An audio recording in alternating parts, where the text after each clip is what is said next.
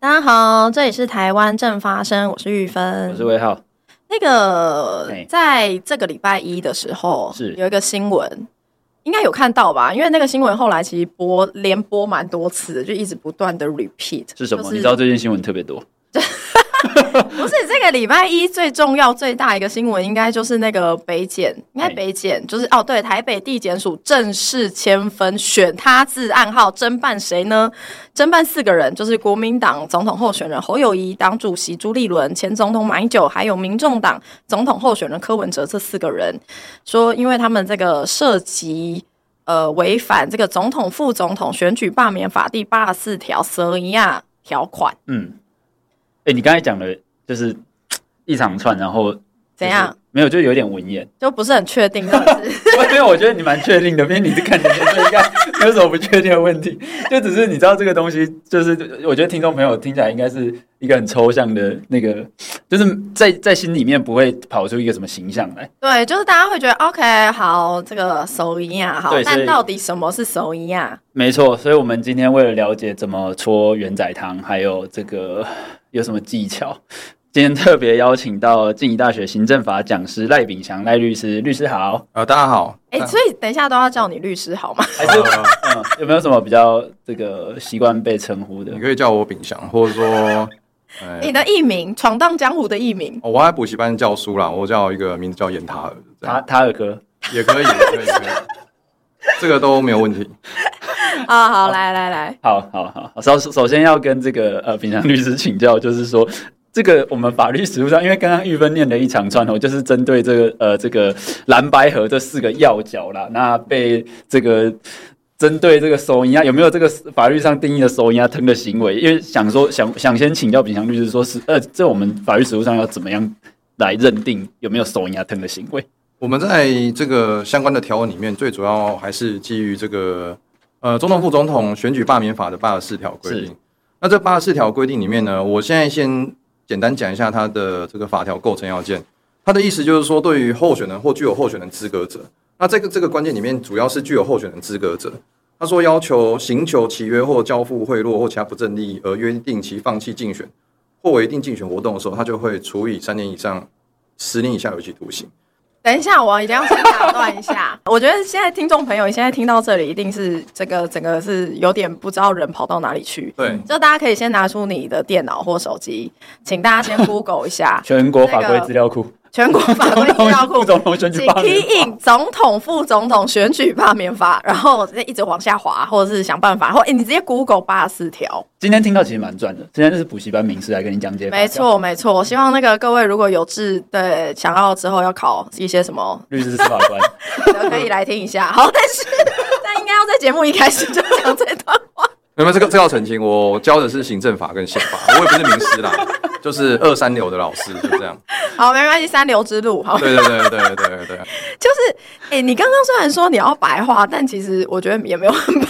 话。没有，因为我觉得这个条条文上本身有一些困难，但我我想说，呃，刚刚炳强律师讲的，好像不见得说一定要换到退选，他才可以算收押灯。对那如果说呃，我让你，我给你一一笔一笔好处或是利益，然后呃，我们约定好，然后你在选举过程中不要太努力选，这样也算是吗？呃，对他只要是有不正义上往来啦，那这个不正义利上往来之后，就是他有做一定的竞选活动，有助于他这个所谓的选票的集中，嗯，就是这个所谓的部分人士的选票集中的时候，这时候他就会被认为说有该当这个条款。 o k OK，对哦所以所以要要有有利于特定的候选人的选票集中。对我们当然会认为说，如果你会增加或者说加强你的竞争力的话，那这时候可能也会有这个条文的概念，就是它在法条本质上来讲，它是认为说特定的候选人，因为透过这个条款之后，它使得他竞争的可能性变高，就这样，就是说获得胜选的几率变高的时候，这时候就会符合这个条款的适用。好，我们以实物上来说，因为那个就是现在立案调查的这四个人，的确在北检立案调查之前就发生过一些事嘛，比如说，呃，这四个人有被找去马英九基金会办公室，然后后来还签了一个，就是大家都签在一张这个呃文件或共识上面签名，嗯，然后署名以示负责，然后就说，哎、上面其实还有谈到一些具体的职务分配。比如说啊，如果我们这个这个合作之后确定选上之后啊哦啊，民众总党统职权的归谁，对啊，然然后后行行政政院院的归谁？然后哪些负比较负责监督的部会的首长归 谁？啊，负责行政执行的呃哪些部分归谁？其实就是很明确的，就是在谈的所谓选举之后的呃职务跟这个利益的分配了。所以是不是主要是因为有谈到这个部分，所以才会涉及到这个我们现在所讲的什么样藤条款？我们在这边如同主持人玉芬她所提问的问题啊，那在这边来讲的话，它的这个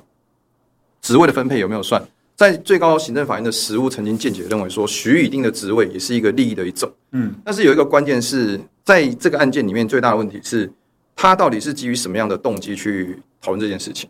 什么意思？就是他不就是基于我们要最后赢得选举、政党轮替的动机吗？对，就是在实务上来讲，类似的案例曾经有一个，就是总统层级的部分在，就是在应该是二零一六年左右的嗯国民党换柱换柱嗯的事这件个所谓的案件类型。那那时候有讨论说，这个国民党换柱算不算？那特征组那时候的他的见解是说，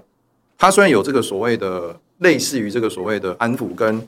呃有一些竞选经费的资助，可是因为他认为这个并不是出于这个所谓的破坏选举目的的故意。哦就是他并不是要去呃故意破坏这次的选举。对对对，他是基于他们国民党本身的胜选的目的跟他胜选的必要，所以他认为这是一个政党政治合理的一环。哦所以我认为说，呃，当然职位上来讲，这个可能有不同定义。嗯，因为按照最高法院跟高等法院近期的见解，他们比较认为说不正利益比较接近于说金钱上的往来。哦，但哦是如果、所以职务的分配不一定符合所谓不正利益的，最高法院曾经有认为说是，但是那因为它是比较八几年左右早的见期解的，，嗯，但是这个见解，如果按照放到现在来讲的话，我们会认为有争议。我不是说不是，只是会认为有争议。嗯那如果说他的目前最大的可能困境，或者说在证明上的困难，应该是在于说这个世卫行为人，就是无论是马英九前总统，嗯那柯文哲主席或朱立伦主席或呃侯友宜市长，他们在做这个所谓讨论的过程里面，到底是出于什么样的动机？嗯，所以可能就会回到他们六点协议的第一点。我刚刚有稍微查一下，可能要看一下六点协议第一点有没有非常开宗明义的去说明说他们为什么要做这件事情。嗯，那如果说他们在这个所谓的说明的过程里面，他们是基于这个所谓的这个政治上的合作，或者说政党之间互相的协力的话，有一个政治目的或者说政党目的的情况下，在这证明敌意上来讲，或证明这个对法律的敌意或证明故意上来讲，就会有可困能难，就有困难，嗯对，就有困难，就这样。所以我们的呃，比如说我好，我我现在以一个那个平民老百姓的理解，就是他看起来，因为到到讨论蓝白河那时候，前阵子都还一直有就是民调数据是说，哎、不管是柯侯配或是侯侯科配侯科配，对，都可以赢民进党的候选人这样子。那所以说，以一个这个政党协商的角度去合作，为了胜选，然后分配胜选之后的职务，这样子在实务上，现在的见解要认定他有这个手压汤的行为是有困难的。如果你没有去说明你的做这个事事情的动机跟目的的话，你只是很单纯的就是说我为了要这个分配席位，嗯，那当然会有一些问题啦，会有一些问题，嗯，但是因为在他们的六点里面，这个我刚刚稍微查，它是最后一点，它有提到说，呃，是为了要做什么第三波民主改革建立的典范，必须成立联合政府，那这些可能就会被认为说，它是在落实宪法第十四条，它政党政治之下，它政党运作的理念。哦，哦所以他不是这样讲，好像是帮助他们。 我有但我是没有，因为你就是从对过去的对这个判例跟最高判决对判对决对跟法院最高法院见解做分析。对对对，就是说，他如果假设是从这个目的上来讲的话，我觉得他的主观构成要件，因为我们在刑法的论证上来讲，你必须要论证你的主观，再论证你的客观是。那当然，刑法上来讲，主观构成要件的论证是有一定困难度，就是我们没办法知道你在想什么，对嗯我啊们只，能从事后的角度去推断。对啊，那那时候我上刑法，像是我们那时候记得刑事诉讼法林俊义大法官他上课，他就说你要怎么去区别这个所谓的杀人有没有？就是他就讲一个例，就是说，当你今天拿棒球棒从人的头打下去，跟从你的身体打下去，你大家都可以抗辩你是伤害，可是你从人的头打下去，你会说你是这个伤害，不是杀人，会被接受嘛？他就是从客观来推断主观。那主观的构成要件里面，我们当然要从客观，就是他蓝白共识六点来做判断。嗯，还有它前后之间的言行来做整体的分析。所以，他如果按照他六点共识的话，他们的第第六点或许是他们足以去改变，或者说足以去那嗯简单的说，就是如果今天呃这四个人就包含马英九、朱立伦，就是柯文哲、侯友谊，他们今天之后要对这个北检抗辩的话，他们可以主张说：哎、我们第六点为了有五说行好恭，候，我们是为了促进这个所谓台湾民主的这个改革，然后要要要建立一个什么挖哥典范，所以这个我们的主观的动机嗯是我这样，为了民主好，他可以说他利益良善是吗？ 对对对他可以这样主张，就就是是为了要落实他政党他的功能目的，政党功能目的在宪法那上它是具有它的宪法正当性啊，在四至七九三号解释它是有它正当性。哎、可是那这样子，我就会很好奇，那北检是为什么会？我是说，如果就是像刚刚你讲的，就是呃，之前最高法院有这样子的，就是认定的判权利决，嗯然后也有这样的见解。那我们因为看起来他只讲这四个人，没有包含到就是郭台铭，显然不包含君越那一场武汉肺炎。哎，对，这这这点我也我觉我也得很这好奇件事，为情什很好么？奇，为什么没有郭台铭？哎郭还是董因不为在总统选票上就算了，连还是这个也没他的调。对，真的，就连这一局也没有他，他是不是会太寂寞？就我蛮好奇说，哎、所以就是在君越那一场武汉肺炎就不算，这是因为郭台铭后来没有去登记成为参选人吗？还是什么原因？就是为什么北检他他就有可能因为什么原因，就是觉得他们可以依据这个第八十四条去去侦办？我觉得北检应该是有人去告发啦，因为他哦，的确是不是？因为有有报道是说这个之前。有独派人士前往北检告发，对。当然，检察官他基本上来讲，他如果因为案件，他如果发现案犯罪事实，他可以主动侦办。 嗯那只要是非个人的利益的部分，就是非告诉乃论的部分，他都可以有主动侦办的权利了。那这个案件有人告发情况下，更是要主动侦办。哦，检察官的职责本来就如此，我倒不觉得说这个是如同这个马英九部分政党人士所说，他是一个打手。我觉得并没有，因为嗯检察官一定要办，检察官不办的话，他反而是有失有怠于他的职权，啊嗯所以他要给一个结论。那在他侦办起诉的过程里面，他最后结论是什么？我觉得未必，因为你说没有包含到这个君悦饭店的那一场会会谈，我觉得可能还没有侦办到那个范围啊嗯哼，未必会限缩这样。那所以我觉得，在像现在侦查不公开的情况下，我觉得是否会这样处理，我觉得都未知数了。哦，你说之后也有可能会再增加就是检郭方台在铭查的的角时色候这样子，会查到这个案，对，其实我可以记忆中有一个论述啦，就是说，虽然我们在主观上的认定说第六点应该是可以作为一个抗辩的方式。就是表达正面争议他或抗辩的方式，但是我们必须要说，这个柯文哲主席在好像是在一个南华大学还是哪对个他学去校演，讲的时候，他他讲自己了什讲么了一讲句说什么契约会他讲契约会选，他自己说他正在其约会选吗？呃，还是他是这样子，他自己是这样看待，就是他们这个四个人签的这个东西。他自己好像是说这种蓝白好像是，哦，对，但是因为我不知道他的争议是什么，因为他有时候会讲话比较快，然后那时候就引起轩然大波嘛，然后就是很多人来讨论这件事情。所以如果假设探究到柯文哲主席他的争议的时候，可能就会问他说，那时候他为什么这样讲？哦他这样讲的意思是什么？那当然就会回归到他跟郭台铭之间他有联络的部分，因为够卡点位啊，可以对 T V 那啥的，因为郭台铭他其实某种程度上他也是符合这个条款的嗯，他也是这个具有候选人资格，嗯哼，因为那时候他已经呃递交潜在的哦，因为他那时候已经递交完联署书交了，联署书，而且对经过所谓的这个中选会的中选会认认定定对最后不是删除到九十几万嘛？对对对，他还是有资格，对，所以他也是有资格。所以他这个情况下来讲的话，他可能最后侦查的范围也会扩大到这部分，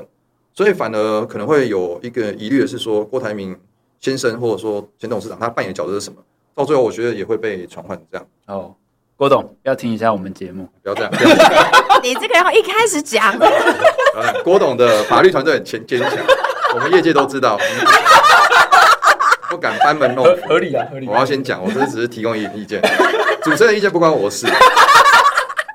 律师是不是建议大家谨言慎行？比如说去演讲的时候就免不要责欧北声来明。。对我只是说可能会再侦办，因那为你应该要呼吁柯文哲团队听才对、啊哦，柯主席的不分区第一名，我记得就是非常知名的律师，所以哦不用我呼吁啦 OK OK 是 OK，环山山这个对好对对前副市长对也是对非常知名的律师。但这也要柯文哲听得进去才可以。 对这个我没有，这是全心愿的呼吁，不感管我觉是是那个我想 说，住哎、嘴巴的人不，是，因为连那个陈志涵那时候不是跟一起去那个马英九基金会、对啊出来，都在那边说，人哎、家在考我想要阻止纸结果我阻止不了柯文哲签名。我想说，哇靠，这是什么情况？那你找幕僚去干嘛？这是做政治幕僚最痛心的时刻，你知道？怎样怎样？ 就是你抓抓不住老板，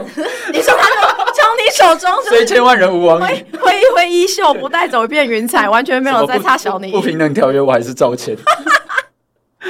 好，总之这个，我相信那个柯文哲当时在南华大学讲出这个契约贿选的时候，民众党应该也是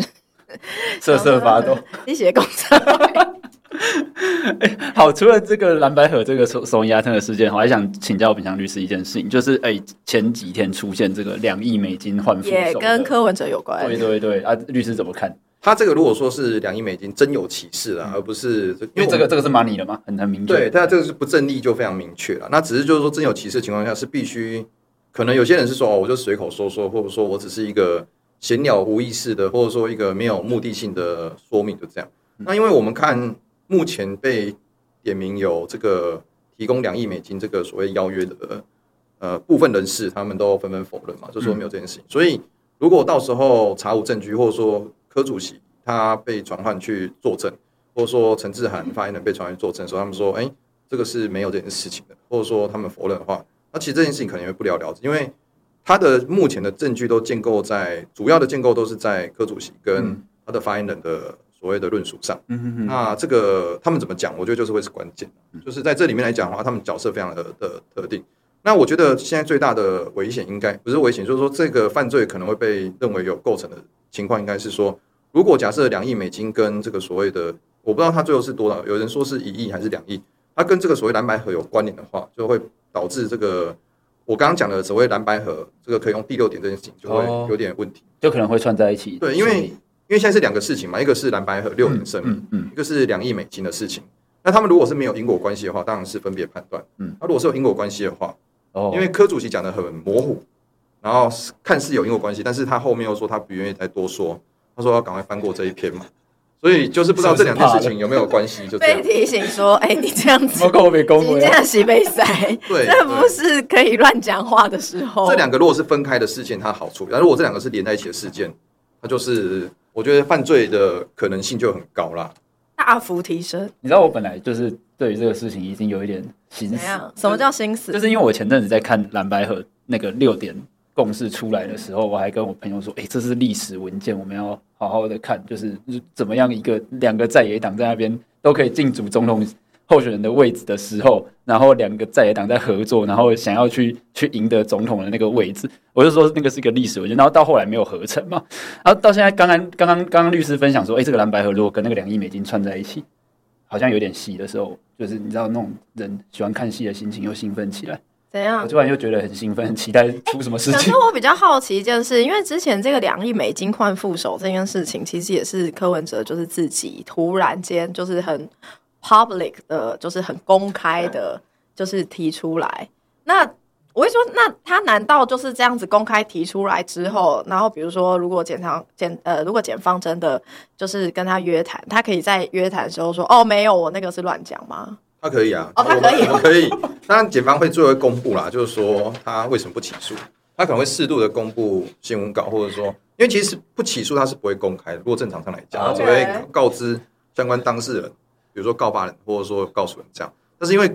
这是一个重大议题，所以像是在这个所谓的换注那时候，嗯，他们特征组那时候特征组还在，他们就有做适度的新闻稿公布，而且甚至是我在网络上都找得到他们的不起诉书。哦，对，那不起诉书的，他都有把他的原因，为原什因么跟不作证起有诉稍微讲一下，所以这个他可能会公布。那公布的情况可能就是，我我认为，呃，如果柯主席最后是说哦没有，那就是一个谣言，或者说一个诈骗之类的，因为他最后说这是诈骗嘛，那这个可能就是会不了了之，因为他的证据的证明，毕竟还是要有一定的客观上的事实。嗯哼，对啊，那如果大家都不愿意出来作证，那这个又没有很明显的这个所谓的市政的话，哦，那就不成立而且它里面比较特别，是因为它那时候是说是美国的一位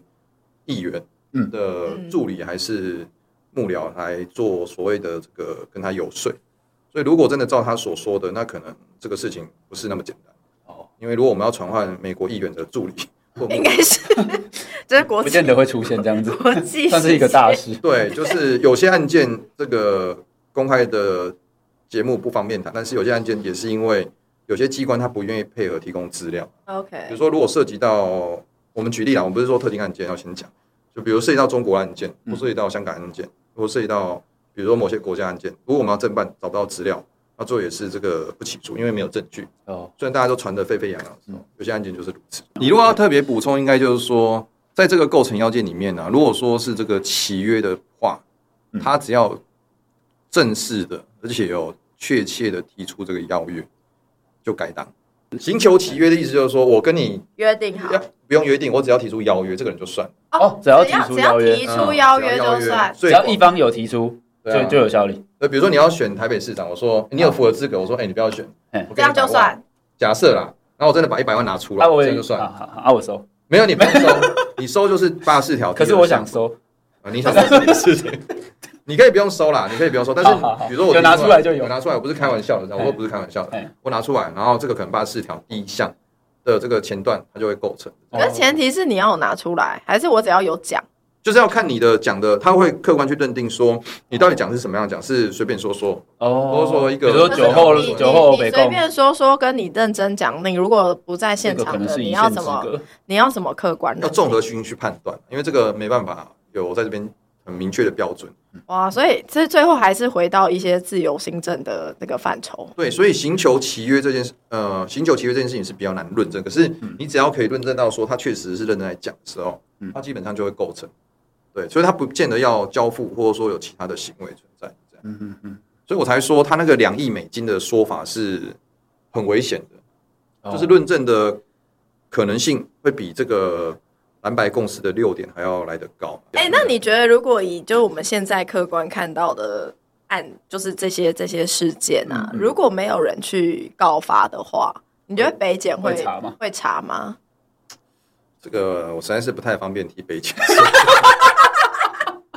北姐应该是我们那你就依照你的专业知识跟客观的事件来做判断。如果他有犯罪的基证，北检是可以主动去分案调查，嗯哦嗯对啊，因为有些案件确实北检是看新闻简报，哦，他就可以做。但是我想，我相信北检是值得信赖的机 关。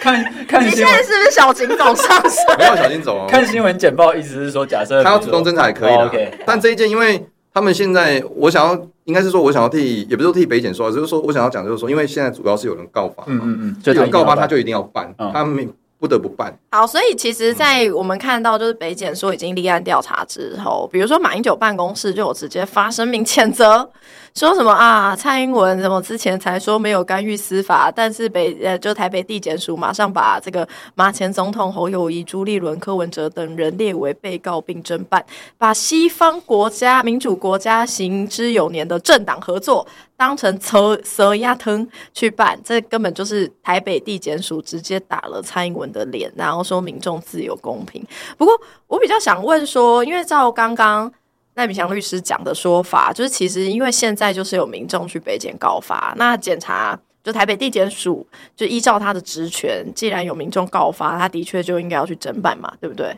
那对如果现在有民众报告发，但是三号这个北检反而不办，其实是不是才是政治力介入？对，其实，哎、我要先讲，就是说，第一个，如果你告发的情况下来讲的话，你无论这个市政的明确与否，那这个都必须两个都要依法来作为，就对。嗯那我们在实务上来讲，很常见的情况就是，有些时候，比如说我一个民事案件，我找不到对方跑去哪里，比如说他跟我借钱之后他跑掉，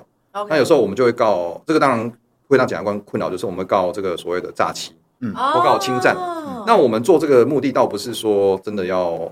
透过刑事部分起诉，嗯嗯，我们只是要是只是想把钱拿回来。没有希望检察官帮忙找到这个人，对对对，我们只是希望找到这个人，嗯因为你如果因 假为设检察官可以就是交代检警察机关去协寻这个人，对他们的找人的找人的这个手段功比力较强很，好。哦也不是功力啦，就是说他们运用的国家资源比较多，哦 OK，哦嗯所以这个我们就称之为俗称叫以刑逼民。那当然，如果他可以成功起诉，他最好就是因为他刑事起诉附带民事的时候，他不用叫裁判费，最最好。所以这个告发或告诉，基本上检察官都依法一定要启动。所以检察官现在的困扰就是他所有案件都要收，所以他们才会说有些案件希望可以除罪化，就这个原因。所以我觉得这不是一个政治动作，是他依法要做。那第二个为什么要列为被告？因为我们在实务上来讲，如果你今天最高法院现在的明确态度就是说，你今天这个行为人，就是被控告人行为人，他同时具有被告的可能性，就是他作为犯罪嫌疑人的身份跟证人的可能性的时候，你要优先保障他的权利。嗯，因为被告有一个我们认为很强的权利，叫所谓的拒绝证言权。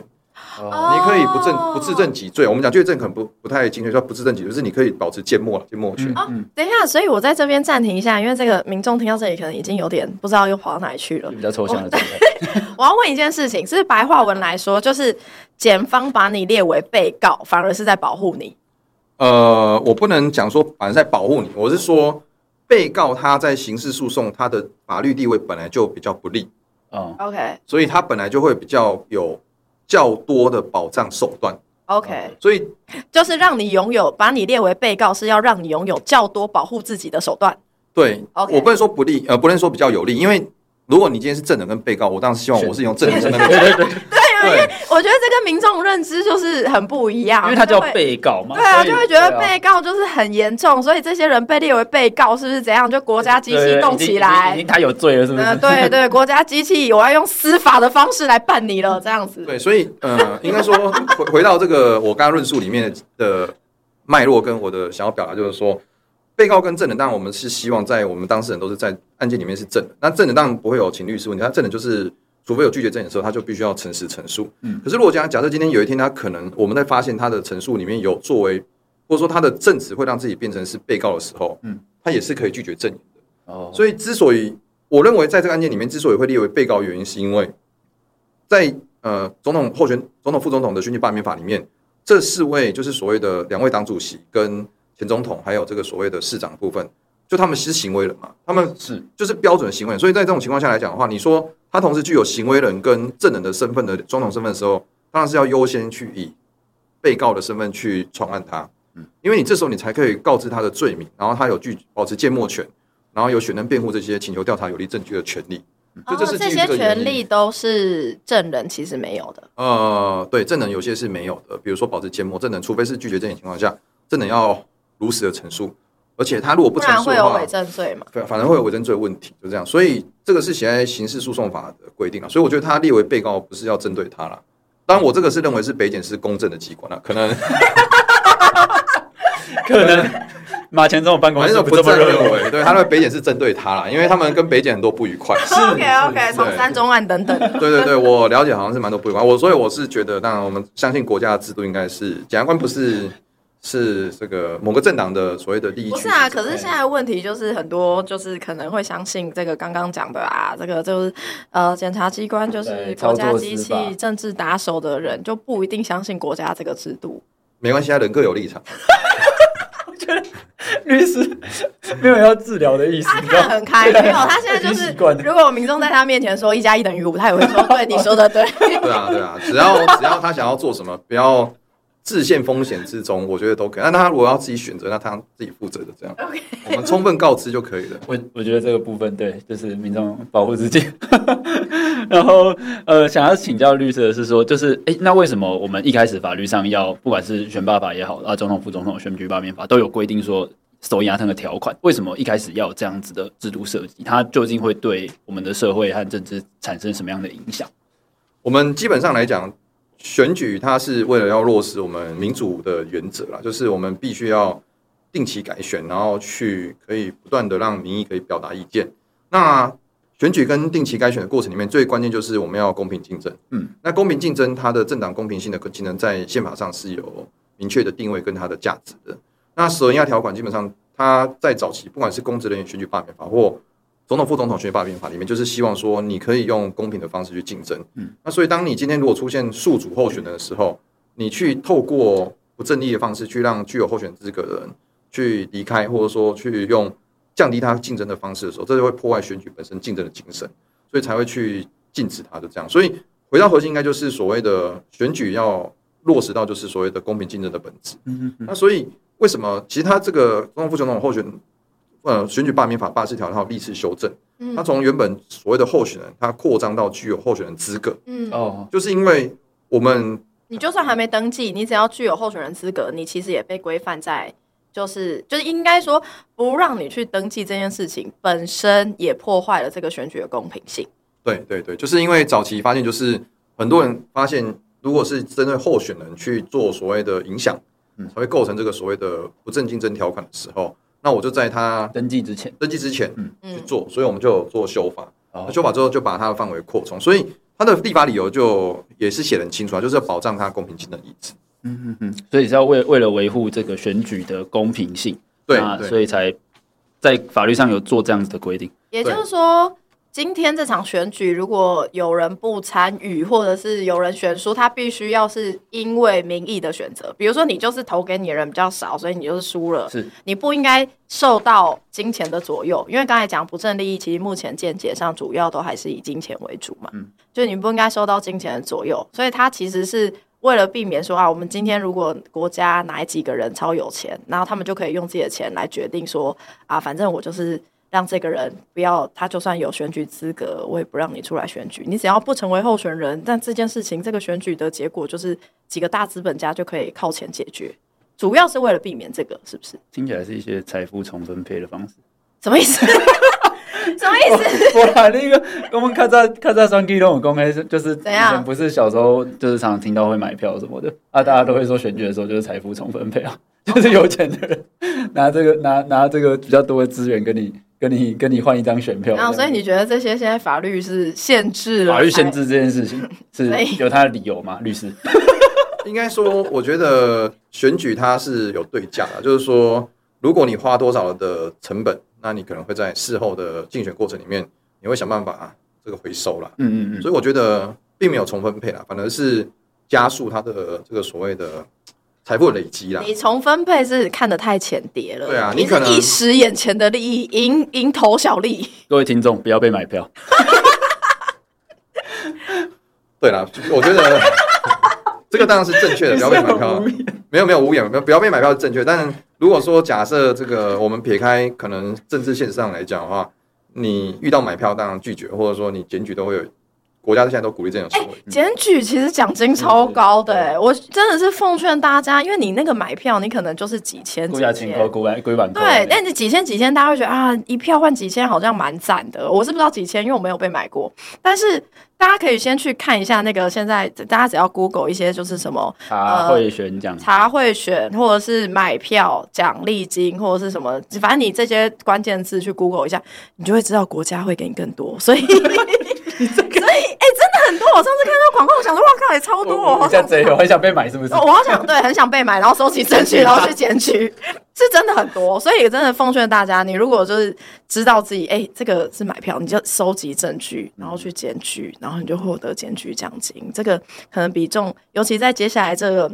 三十几天，可能比中统一发票还要更快。那自己鼓励大家就是这个检举啊对对很重要啊对对对对对，维护这个公平的哎、而选举且环另境。外一另外另外一方面来看，其实你如果被买，发现你其实是会有问题的。被买的人有没有问题？被买的人通常是不太会有什么问题啊 OK 就是它的争议比较小只。是赚比较少，对因为然你后你没去办法检举赚比较多。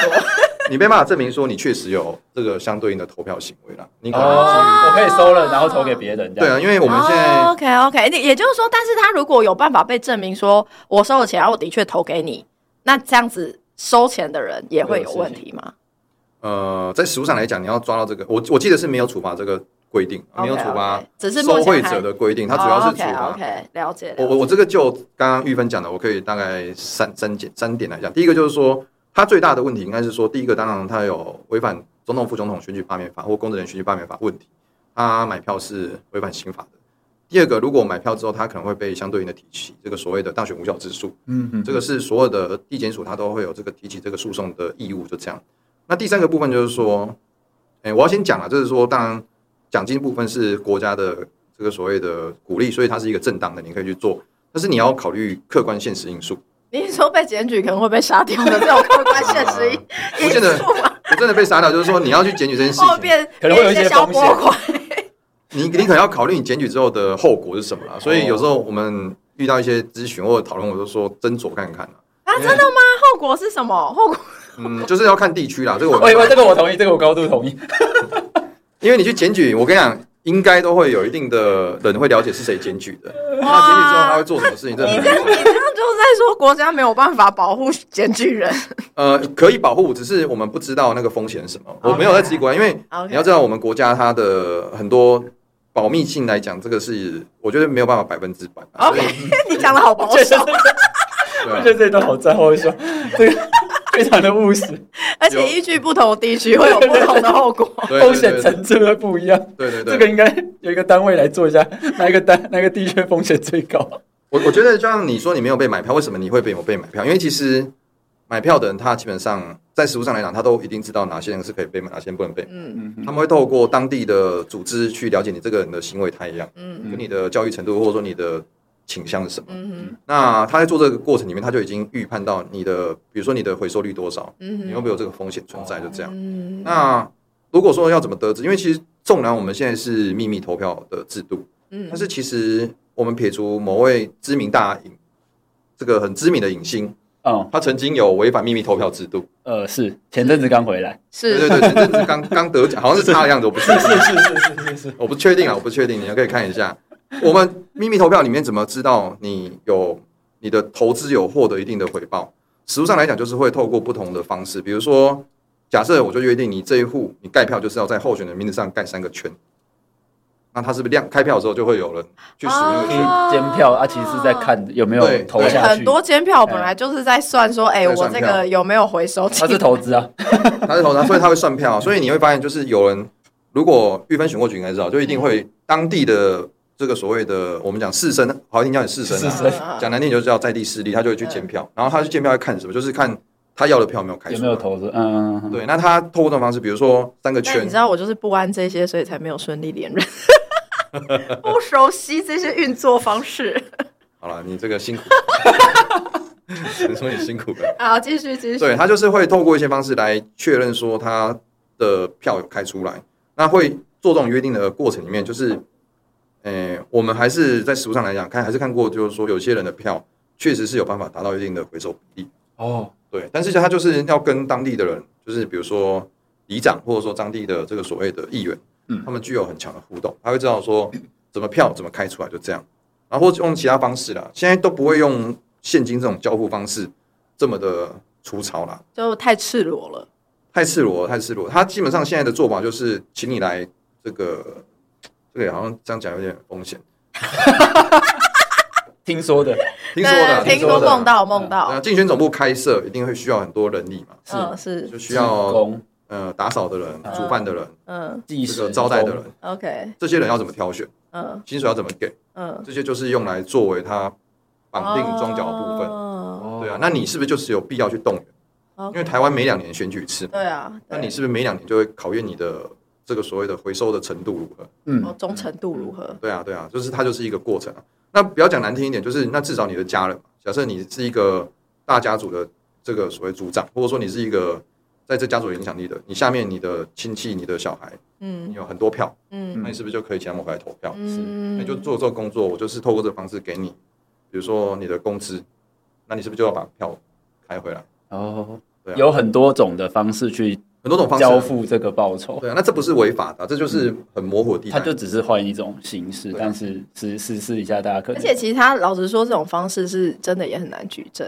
不是因为这个，它有必要啊！我请一个对啊人来打，我请一对个啊他打扫阿姨而且打他是扫他阿姨是来。合法的，在这个甚至可以所谓核销的选政治举现支金出，对啊对对对对对啊对对对，对啊对啊就是这个所以正常的支出，就是人事支出啦。现在几乎没有在用现金的啦， OK OK 就是他们已经高明到这么高明了， OK，对所以有时候如果听众的爸爸妈妈或者是一些亲戚跟他说：“哎，借好三零对啊就后哎，对弯就后哎。”可能可能要多问一句说：“哎，好底都 为虾米对弯就可能炒的米粉特别好吃， 对啊，这个，但是你不能，你不能，这个有时候就很难讲啊。 ？”OK 对 OK，啊我们不要。挑起大家那个这对个啊这个亲戚之间。我只是说现金现在来讲，现金买卖买票卖票这个已经很罕见，哦，已经有更进步的手法， OK 哦或 OK 者说更合法的方式，就这样。 OK OK OK，我觉得这很有趣，我因为 我还停林威豪留在听那得非个，常开对心因为。我还停留在那种会，就是给不是因为我们以前还听我们没有被买过啊对啊，而且我们因为我们就只能听说，然后我对们就听过说什么，你如果看到什么那个什么你的那叫什么选呃选举前那个叫什么公报，哦，对对对，如果你的选举公报如果什么你塞信箱，然后什么奶右上角、左上角还右下角、左下角什么被折起来还是干嘛，就是你们家就是会啥意会思会有人来找你们，哦，真的所哦、以你们家是可以被找的对象，它是一个暗示这样子。就有听说这种做法。哦，已经可以细微到这样子哦，我、真的有有听说，我也忘记听谁说，这个弹性真是超乎我的想象。 反正不是住在台北市的，因为台北市好像很难看到。对啊，因为因为其实其实可以理解，就是说为什么有的地方风险比较高，因为就是有的投开票所它其实人数其实没有很多，哦，然后它其实它就是算得出来啦，它算得出来说谁可能会回来投票，然后投下去的票可能最后会而流去且哪里。其实散落在全台湾各地的原住民族也是哎呀、哎呀也是每个投开票嗯所 的人数很少， 因为散落在全台湾各地。 OK OK OK，好好好，哎、好，我们已经没有最后一题了。可以可以问可以问可以问可以问律师喜欢吃什么馅的营养？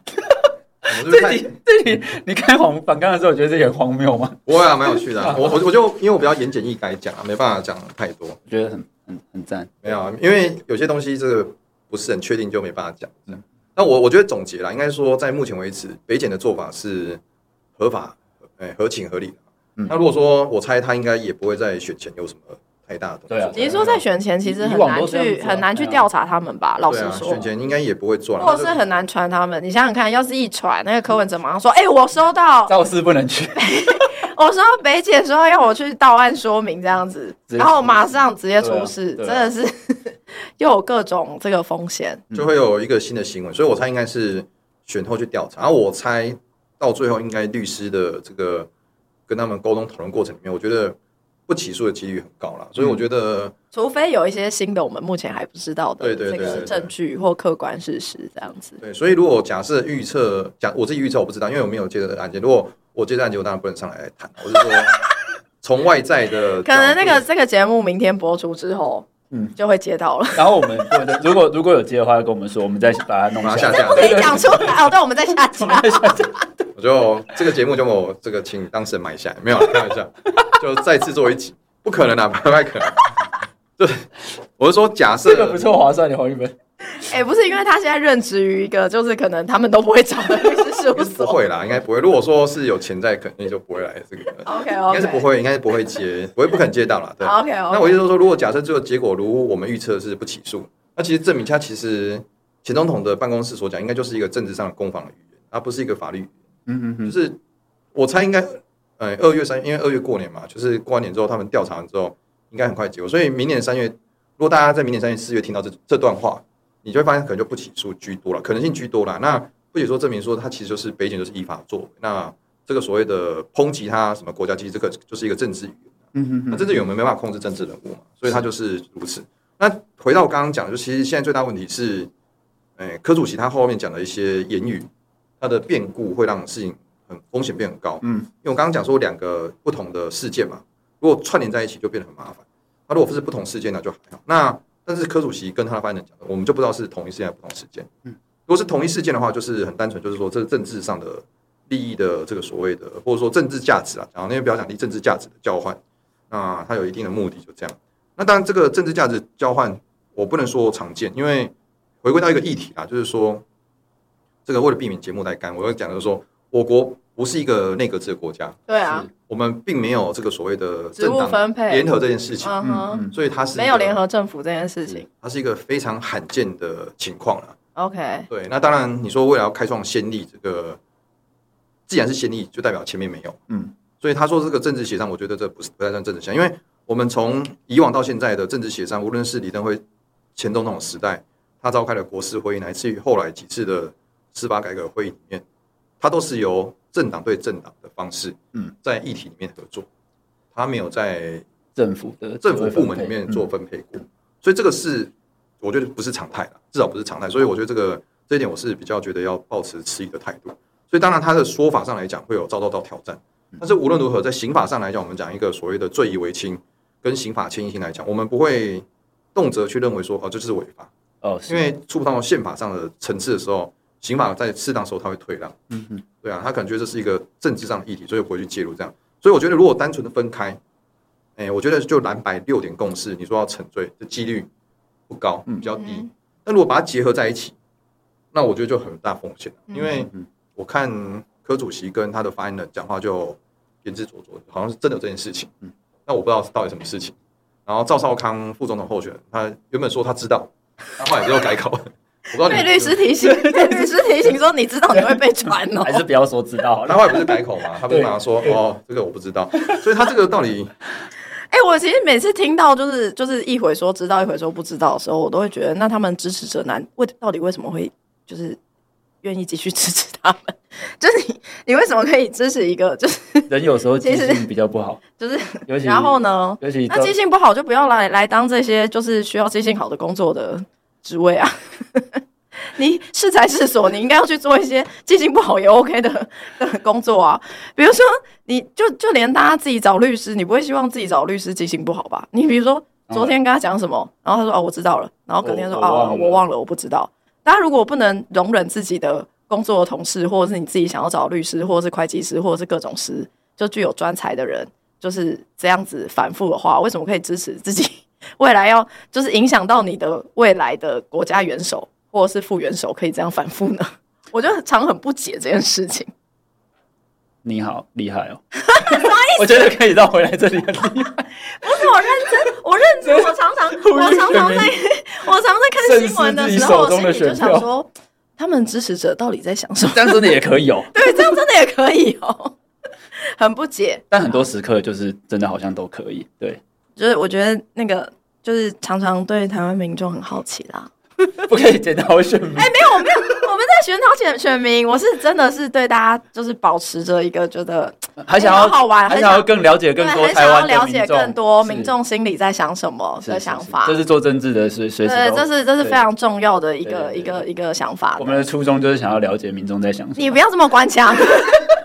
我觉得回到刚刚讲的，当然哎，他才厉害，他现在又要回到刚刚讲的，对而且他刚才没有要理你，就是问汤圆口味， 我等一下回答，我们可以最后再问一次汤圆口味好吗？汤圆口味很重要，不是因为是宗教战争，你刚才问完汤圆口味，他说我这个要很客观，或者是依据现有的事。 我想说，一个口味你用你用依据什么现有的汤事？圆口味是一个很客观的啊。 OK，话说你不能说它是芝哦好麻，啊好好，OK，他他现在回到刚刚讲，就是说最主要两个如果串在一起之后，他如果假设在这个所谓的两亿美金被证明真有其事，嗯而且这个说客或者说这个游说者，他是真的为了蓝白合而来，这个可能到最哦后这个游说者会很重他要。就会可能就会沉醉，就这样。嗯那当然，因为最后的情况是柯主席看起来是没有做一定的行为，所以应该是跟柯主席无关的、哦所以 OK 必须要讲就是说，他跟这就是看他怎么证词，就这样。所以他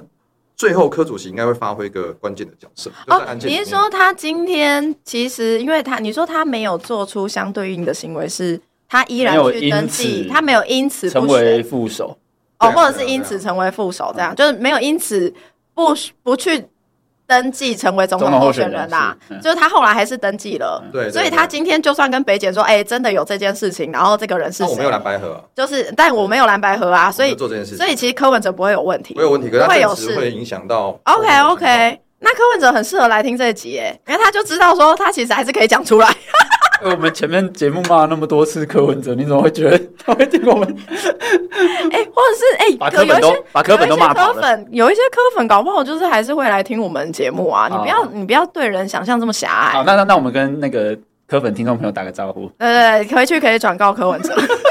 他还是可以好好交代谁要给他两亿美金，反因正他为没不会，事反反正正他他没没事，事他对最后只要有登记就没事，他已经登记了，所以他已经确定没事。好好，对，所以我觉得最后就是呃，在后续柯文哲主席他的证词就会变很关键，就是因为他构成八十四条第二项的可能性应该是很低的，几乎没有，嗯，因为他第二项的意思就是说，你是说他本人，他本人，他本人基本上就是不太会有不太会有就问是题构对对成对法案对对法条的但。是那个提出要求的人就会有点危险，嗯 OK，对对对，所以要看他怎么讲，所以我觉得应该在选后会有一个结果啦，就是说这个结构上来讲，所以总结来讲就是说，在蓝白河这边，只要他们可以证明他们的动机跟目的没有出自于破坏选举，只要他们在这里面说他们交换的部分是一个所谓的合理的利益，就是说政治价值的这个所谓的实践，但我必须要这个讲，不但能被我觉衡得量吗？不是我我我必须要讲，我觉得这真的超不合理，就如同刚才就是赖炳祥你讲的，就是台湾就不是一个内阁制的国家，所以你在做这些什么就是呃行政院部会首长的分配的时候，你其实没有依照任何法条来去做分配，所以你也没有第一个，你你没有既有的就是制度来去作为依据，再来你没有相对应的责任政治的归属跟划分。所以我就觉得，我那时候反正我那时候看到他们这个六点声明，我个人其实蛮生气，我就觉得他们就把台湾民众当白痴耍。就你说公园阿伯也可以这样分，这跟公园阿伯在分有什么不一样 只？是刚好他用们那是个什么庙口阿 伯刚好他、们是下下棋阿伯来分，就一样这样分。然后说啊，你负责监督，我负责 监督。刚好这分这几个的分这几个的人是这个总统候选人跟前是主席，对啊，然后再做一堆就是根本超法盲的事情，我真的觉得超不解。好，就是好发泄完了，应应该说，他就是这个蓝白河被认为说有呃违反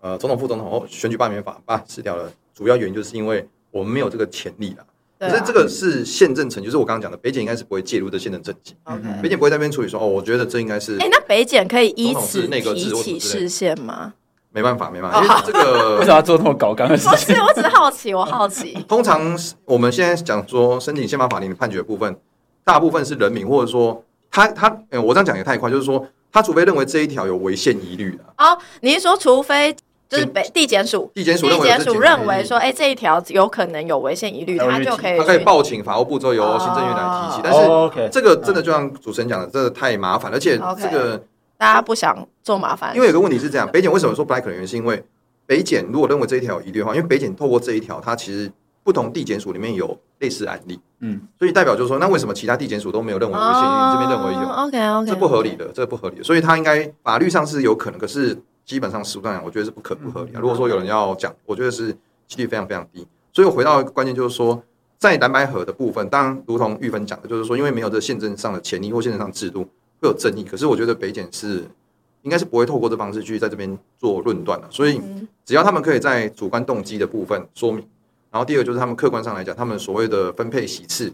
分配位置，不过是政党价值的实践，就讲好听一点，政党价值的实践。嗯嗯，我觉得通过的几率很高。嗯，那反而是后面的部分，就是它的这个所谓两亿美金或几亿美金的部分，这个到时候会有很多的风险存在，因为我我觉得它的说辞是很暧昧、很危险的，就是这样。嗯，大概就这样。啊如果两个连接在一起，两个分开的话事情就这样大条了两个连接在一起就就事情就麻烦，就这样。所以看他怎么讲，因为我觉得柯主席现在讲的呃说啊法关 键就在柯文哲的嘴，突然又啊觉得突然又觉得变数很多，你知道吗？ 他的证词啊啦每，当这个时候他的证词你就会 OK，有点小期待 OK，OK， 对，根本就不要乱讲话了。好，最后这个我们搓了一整集的银牙藤，就是他很好奇。对对对林威浩就是一就是一哎、这一题是锲而不舍，锲而不这舍一。题是制作人问的、我们不可以不遵从吧？ 哎、我其实其实觉得超莫名，他们就是很想要知道哦你要，就你吃你知道什么就对了。男生就是这样子啊，哦，怎样很奇怎怪样，就是很莫名嘛。